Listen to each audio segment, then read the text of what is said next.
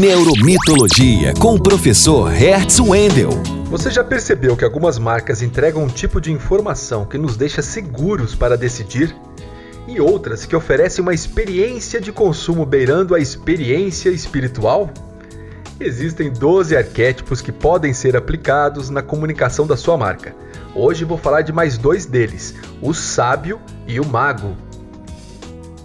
Se você, como empresário ou empresária, valoriza o conhecimento científico e sua marca oferece o máximo de informações precisas e confiáveis, se seu produto possui performance baseada em pesquisas e avanços científicos e foge dos achismos e opiniões vazias, sua marca está trabalhando com o arquétipo do sábio.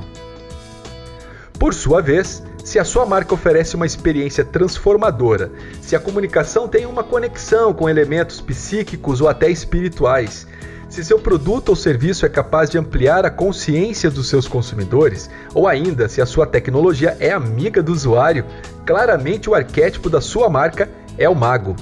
Em diferentes fases da vida, um arquétipo pulsa mais forte em nosso comportamento. O mesmo acontece com as marcas. Existem diferentes metodologias para descobrir o arquétipo da sua marca. Uma delas é o mapeamento arquetípico, que eu explico em meu livro Mitologia de Marca. Lembre-se, a matéria-prima da mitologia da sua marca é o arquétipo. E o arquétipo é a principal conexão simbólica entre seus clientes e a sua marca. Isso faz parte da neurociência do consumo.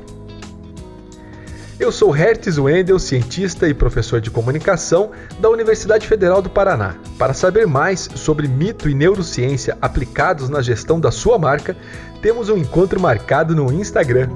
No Instagram, acesse Neuromitologia e saiba como o passado dos mitos e o futuro da neurociência ajudam a compreender o universo do consumo.